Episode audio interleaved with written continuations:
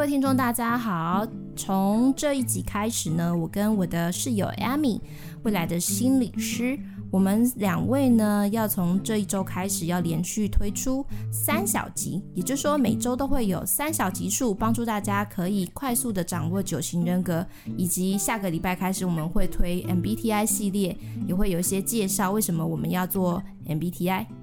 对，没错。虽然我们已经出完了九型人格大部分的集数，但我们也收到蛮多听众在询问的一些小问题，以及我们发现我们好像没有讲说我们为什么要做这个东西。对，所以现在补一下。对，也算是一个回馈吧，总结与回馈。那这一集的主题就是为什么我们天生良品团队要使用九型人格作为我们的第一个系列，也就是第一季的内容。简单来说呢，我们因为我跟 Amy 就是常常会做各样的心理测验嘛，或者是一些人格特质的研究。但我们发现九型人格特别的好，是因为九型人格其实是像是一个自我探索的地图。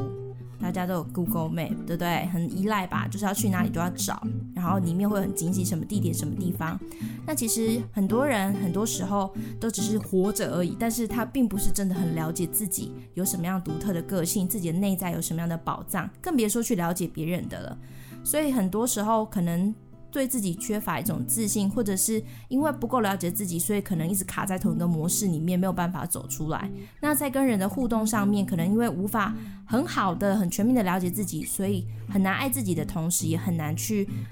观察，甚至发现身旁的心爱的人跟自己很不一样，然后也比较难去给出对方所需要、属于他个人的这种爱啊、爱的关怀或爱的方式。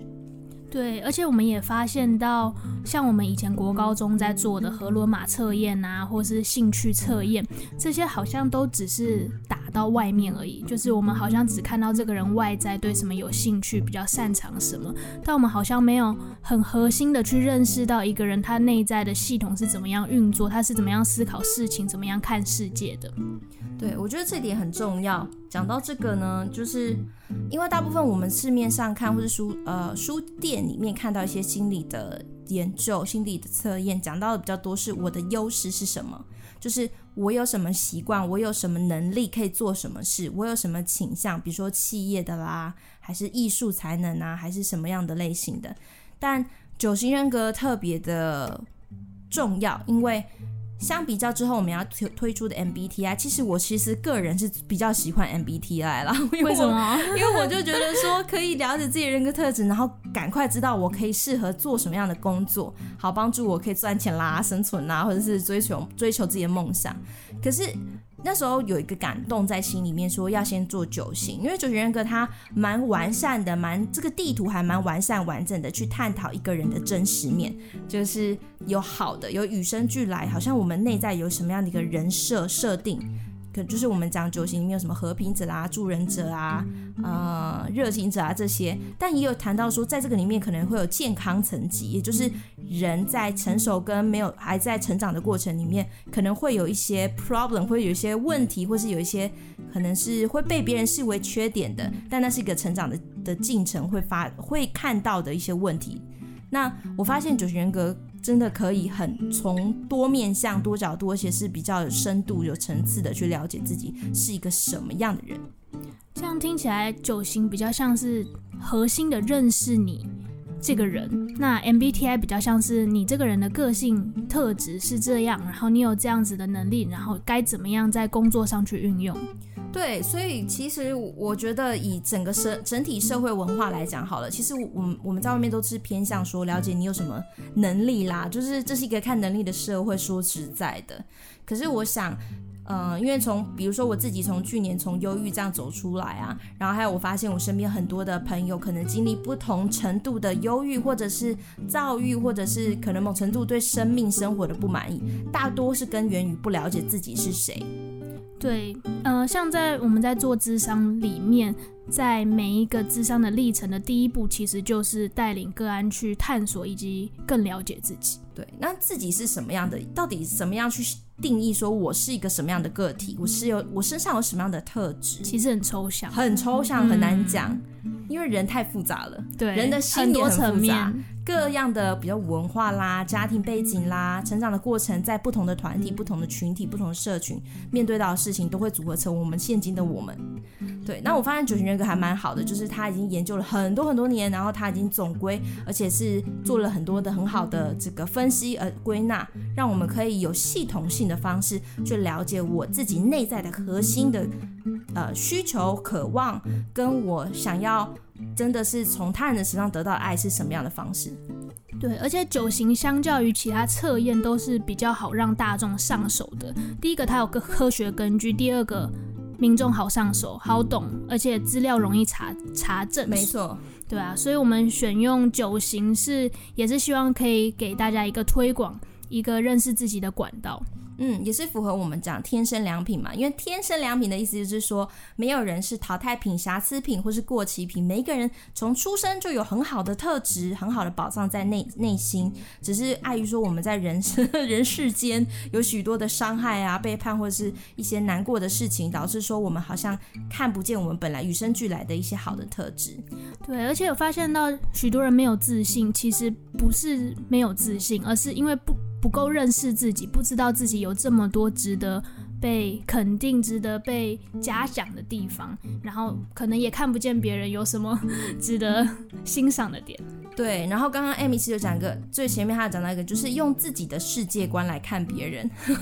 因为我们透过学九型，我们真的发现每一个人真的想要的不一样，想要被爱的方式不一样，想要被对待的方式也不一样。然后我们之间每一个人看为什么叫做问题，需要解决的问题也都不一样。对，虽然说把人分成九个类型，听起来会好像很局限。那当然，这九个类型只是一个大概的、大略的，让我们去。搜寻，让我们去初步的了解自己，嗯，对，也了解别人的一个大概。当然，还是每个人的成长环境有差异，还是会有一些的民族性啊，对啊，个体的差异。对，但这是一个系统性的分析，可以帮助你快快入手了解自己的情况。好，可以观察说，哎，我的生命的地图到底长什么样子？没错。那我很常就是跌入，比如说以四号来说，容易跌入忧郁，是因为什么什么原因？以三号来说，会忙到很累，身体很很疲倦，然后甚至需要看医生，是因为什么样的原因？然后以七号来说，好像到处玩，到处玩耍，然后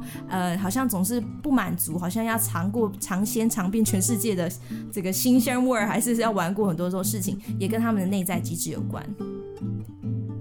所以啊，也是在做这个九型人格系列的过程中，跟 Amy 常常有一些讨论，生活上的讨论。那以下是我们一些自己的观察啦，不不一定是绝对，只是我们的观察。听众们，你们可以听听看。就是我们发分析完九型之后呢，然后对照我们自己的生活，还有我们身边的九型各种不同类型的朋友，我们发现有的时候啊，以有一些类型是职场上或者是社会上比较。容易被人家认为说是成功的，然后是有自信的、美好的，然后被人家觉得说哦是怎么样崇拜的对象。嗯，通常都是嗯，如果以华人的话，台湾社会来讲，通常会觉得说可能一号就是有规矩有。一个追求应该要怎么样的完美的，比较适合，比较常会当主管。对，然后如果你是四号的话，可能就是太没有结构了，可能当主管比较少。对，然后真的很少见。对啊，可能三号和八号也可能比较常会是主管在领导的位置，八号支配他人。对，大就是特别有力量，而且说话就是是就是，然后呢。不是就不是，然后他讲话非常的霸气，然后可以主控全局，很适合当主管，天生的将军，天生的领袖。对，然后三号是每天都有动力，一定要完成一些事情，或者是可能是高功能员工，对，高功能员工，而且还会做的很厉害。嗯嗯。通常我们发现到有创业、有品牌、自己有品牌的，然后呃从从商的这一类的，蛮多都是三号的，蛮像的。可是像我们智智商领域啊，就会觉得说好像二号蛮多的，想要帮助别人。以二号来说，就会想要帮助别人就比较多。对对。那还有啊，还有那种能量很高的 七号吗？七号发现、呃、喜欢考证照的，对，七号或者二号二偏三。的二号也是社工，当社工，对，能量特别高，去 非盈利机构里面帮助人。通常二号会出现在非盈利机构。嗯，然后五号还蛮常当学者的。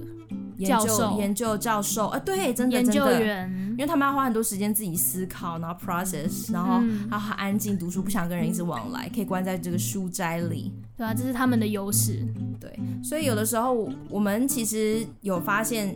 以人跟人之间互相对待的方式，还有人看人的眼光来说，其实社会上有一个标准，但它并没有，并不是真的人人平等。我觉得，就是，嗯，对，好像不会是每一个每一个类型都被说是优秀，或是都被欣赏。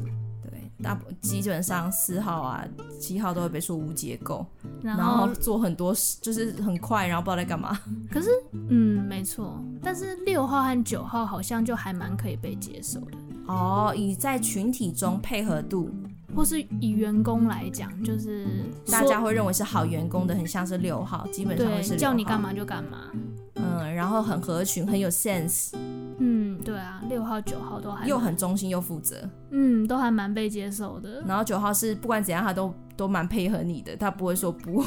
对，但也他也不会想特别想主动做什么。又不会攻击你，是大家的好朋友。嗯，对啊，在职场这样，可能在学校，在学校也是吧。在在学校的话，嗯，这倒真的是。对，以学校来说的话，可能那些呃鼓掌等级的啦，应该还是是一号。对，像我以前，像我以前是读第二志愿，然后我就觉得说，我们普遍是，其实感觉六号、九号蛮多的。可是我后，我之前我有跟我的朋友去他的第一志愿看过，我就觉得说，蛮多像三号、一号的，就是第一志愿里面嘛，不断追求进步或是追求成功的。对，然后他们都比较稍微有攻击性一点，比起第二志愿，第二志愿就是比较听话、比较配合，然后你叫我干嘛就干嘛。可能六九六号、九号比较多，是不是？嗯，感就整体氛围啦。那以科系来说的话，我觉得这个也很有趣。嗯哼，以科系来说的话，我觉得艺术类的可能都会是四号或七号，对，就是创意灵感就是不停的涌现，但看起来有点没有结构，而且好像不喜欢 step by step 这样子一步步走。创意啊，对，创意无限，嗯，创意跟结构，哦，我们我们社会真的是比较推崇在结构规矩矩在结构中负责，能够有 sense，懂别人在说什么，在做什么，然后有有这个耐心，可以坐在他的位置，好好的把事情完成。啊。那那种就是天生活泼啊，天生就是比较有创意的类型，那在台湾就会觉得可能比较痛苦一点。对啊，以我弟弟妹妹来说，他们两个都是七号，他们都是读高职，他们没有要读高中的意思。国中就够痛苦了吧，一整天都要坐在教室里，很无聊哎、真的真的，所以我们就是有发现说，其实以九型人格来看，我们其实看到很多社会的一些文化的问题，或者是一些人跟人之间并没有对等，或是没有真的把对方看成是有价值的。某种程度，可能会不会某种程度三号都，或者是真的做到高位的，比如说。八号啊，三号八号，总裁对对对，可能就是是被称为人生胜利组。那会不会有的时候那些比较性格比较纤细敏感的，像我们四号啦，或是比较跳跃性思考的，然后就东学西学都可以学得好，但不不一定长久的七号，就会被看成是比较没有成就，对，嗯或者是会被嫌说怎么会这样，怎么会那样。这真的是有一个社会文化在呀，就是比较推崇某一个样子，然后觉得所有人都应该往这个方向发展，都应该要长成这样。而且我在学这个九型之前，我真的是不知道就有这么多人跟我不一样，就是我我以前就会觉得说，哎，我很不解，说为什么有人没有办法照行程走，或是为什么有人没有办法控制自己呢？就是我，嗯，我就是真的。哦，Amy 是三号，对，以三号来说，可以撇弃情绪，撇去那些敏感不必要的情绪，拿起你的那个理智跟逻辑，好好解决问题，就可以进步，就可以往前走。对啊，肯定也是因为我在帮助 Heather 的过程中，然后就是我用我的方式，然后非常不管用，完全不管用，然后我才开始，而且我很努力配合，哎，对啊，你有发现吗？我知道你努力啊，可是又会觉得哦。又做不到，可是又不是故意的，就是真的做不到。或是你叫我们的六号室友叫他直接解决问题，但他想要的可能是一个陪伴而已。对，嗯，他不一定是想要直接的回馈和建议。这真的是要透过九型，或是真的透过跟人很多的相处，才会知道说别人跟我不一样。我觉得自从我们开始做修行，然后尤其是做到关系级数的时候啊，我们整个大跃进的，你有没有发现？在此之前，我们都还是处在一种我们自己的世界观，然后我们看世界的方式，每一型看世界的世界的方式都不一样，然后认为是问题的点不一样。所以，比如说，如果我们没有学这个的话，或是我们没有这样一个开阔视野的话，很可能我们都用同一种方式在辅导别人，或是有朋友有难、有家人有需要安慰、需要倾诉的时候，我们可能会给不出他真正想要的，然后我们还以为我们就是已经给出最好的，啊、我们就用自以为自己都在帮助别人，其实根本没有帮助。对对，你以为是他的，你以为你讲出他的问题，其实那不是他真正的问题。对，那只是你以为他的问题长这样。所以这样蛮可惜的，就是我们好像人跟人之间还是是有爱的，只是因为没有给到点上面，所以造成身边的这些亲朋好友会觉得说啊，你不爱我，或者是你没有那么在乎我，嗯，或者是我们都很努力的想要帮助别人，都有一个助人的心，但可能没有照着。另一个人所需要、所可以接受的方式，所以我们做了很多努力，想要帮助另一个人，但对方没有得到我们的帮助。嗯，你这倒还好，但有的时候，比如说在职场里面，不一定要帮助大家，是从自己的思维、从自己的己内心人格的世界观去指责另外一个人的时候，指责哦，很可怕，对，很可怕，好像就是在抹杀掉他本身的人格特质。嗯，对，比如说你跟一号说，哦，呃，你就一号真的已经很努力，然后很自己给自己很大的高压，然后你还跟一号说，哎、欸，我给你打九十九分，或是你怎么会漏掉这个没做，或是那个怎么发生什么事了这样，那你不知道一号已经给自己很大的压力了。那其实很多时候，很多类型，我想说，我们台湾，尤其是近期这几年，我发现好多好多的那个精神疾病的问题哦，以前好像没有这么多，在我小的时候。嗯，对，最近。基本上我们身边的人很多都睡不好，焦虑、压力、忧郁，对，吃药的一大堆。嗯。所以我在想，会不会其实有一个根本的问题？当然很多因素，但根本的问题是我们不了解我们自己，而且长期已经被贴标签、被否认，然后大家叛命的想要同化，嗯，想要变成不是自己的人，对，想要变成可能变成三号。我相信很多人想要变成三号。嗯、对，我们也发现蛮多朋友测出来，就他他根本就不像三号，对，然后他测出来是三号，我就觉得呃，怎么会？对，我们认为他不像三号，是因为 他其实很。乐于助人，很有爱，很给予。他其实就是整个看起来不像三，比较像二，嗯，或者是比较像别的。因为三号的话是可以学，三号是可以真的在人的眼中是厉害的。不过我们那个朋友他没有，但他助人热情有啦。嗯，不是说不是说真的不厉害啦，只是就是没有像三号那么卓越啦，嗯、追求卓越，或者是或者是他三号和可以把呃三号有一个超能力吧，就是纪律超级好。嗯，自我控制，自我控制能力非常好。嗯，包括行为啊，嗯、包括感受或是情绪，都是可以蛮控制的。而且推推着你们前进的动力就是要成功嘛。嗯，要与众不同，要成功。但每一型的对对，但每一型的自我价值、自我感是不同的。但如果你看不见自己的宝藏，却硬要把自己就是克隆化，变成别人的话，啊天哪，这真的是很痛苦的一件事。对。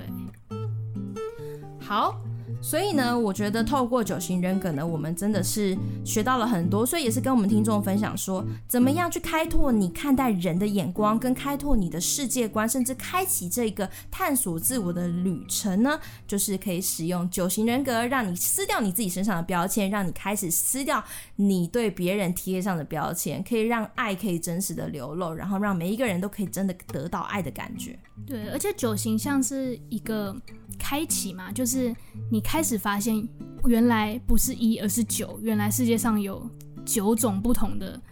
心理状况、不同的世界观、不同的看待自己、看待别人的方式。这会很帮助你。对，这会很帮助，但可以真的可以更接纳自己。对，认识九型是一个啦，但我觉得蛮重要的是，还是实际的跟人有相处、有接触。对，身旁的人给你的回馈。